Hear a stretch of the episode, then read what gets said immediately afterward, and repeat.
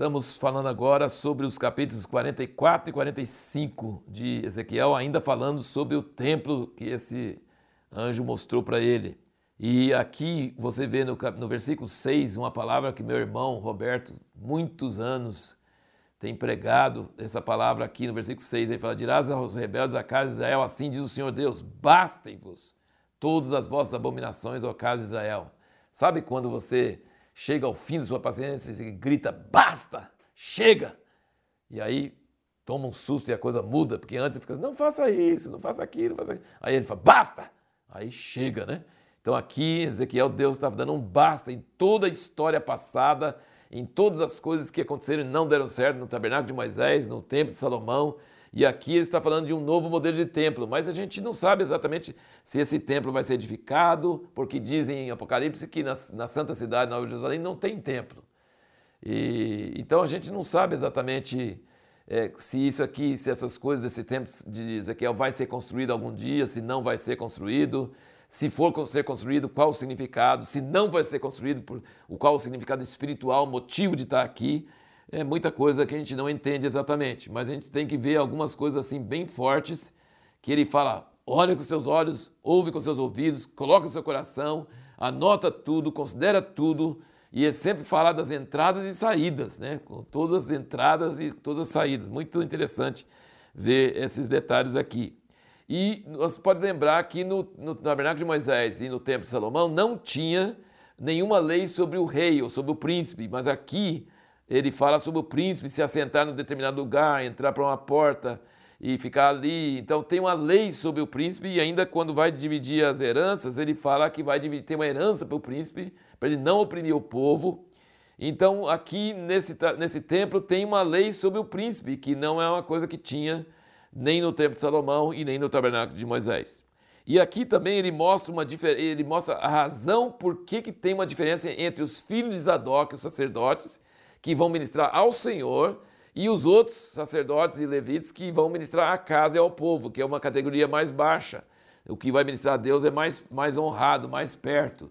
E ele diz aqui claramente aqui o motivo, porque houve aqui infidelidade. Ele diz, versículo 10 aqui do 44, ele diz: Os levitas que se apartaram para longe de mim, desviando-se de mim após seus ídolos, quando Israel andava errado, levarão sobre si a sua punição. Contudo, serão ministros do meu santuário, tendo o seu cargo a guarda das portas do templo e ministrando o templo. Eles imolarão o holocausto, sacrifício para o povo, e estarão perante ele para o servir. Porque eles ministraram diante dos seus ídolos e serviram a casa de Israel de tropeço, de iniquidade.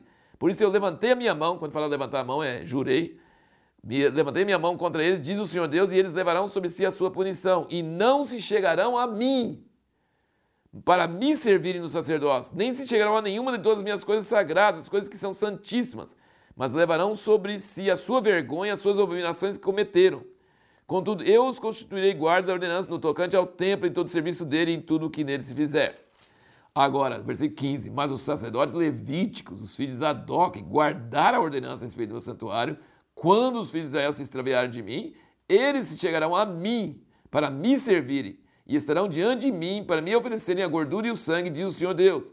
Eles entrarão no meu santuário e chegarão à minha mesa para me servirem e guardarão a minha ordenança. Se você leu aquele livreto Ministério ao Senhor, você vai entender bem mais sobre essa diferença desses dois ministérios: ministério a Deus e ministério ao povo ou à casa. E ainda fala que eles não podem vestir nada de lã, mas só linho para não suarem, porque não pode ter suor quando eles vão entrar no ato interior e quando eles vão sair, eles têm que tirar essa roupa santa e colocar outras roupas, é, bem, bem separado as duas, os, os dois tipos de ministério, porque parte foi infiel e parte foi fiel durante o tempo que Israel não serviu ao Senhor. Esse é o motivo da diferença entre eles. E aqui, então, nós notamos aquele, a pergunta que nós fizemos no último vídeo: é: na vida eterna haverá diferentes níveis de intimidade e aproximação de Deus? Sim. É, fala em 1 Coríntios 15 que na ressurreição é, terá diferenças, assim como as estrelas têm umas maiores, outras menores, que vai haver muitas diferenças de glória. Muitas, Jesus, é, perguntaram para Jesus: quem vai sentar à tua direita ou à esquerda? Ele falou: só Deus que sabe e vocês podem beber o cálice que eu vou beber e ser batizado com o batismo que serei batizado. Então, existem diferenças, diferentes níveis de santidade, de aproximação de Deus, de intimidade. E aqui no, no templo de Ezequiel fica muito claro que alguns podem chegar bem mais perto de Deus e tem essa honra de chegar a Deus, de servir a Deus, de ter intimidade com Deus, e outros vão ser sacerdotes, mas não vão poder chegar tão perto de Deus. Então existe mesmo na vida eterna diferentes galardões, diferentes níveis de, de contato com Deus, de proximidade com Deus, de intimidade com Deus. E vai existir sim, com certeza, na vida eterna essas diferenças. Existem órbitas, né? Existem círculos, níveis de santidade níveis de proximidade de Deus. E Paulo falava, o apóstolo Paulo falava assim: Eu quero alcançar uma melhor ressurreição.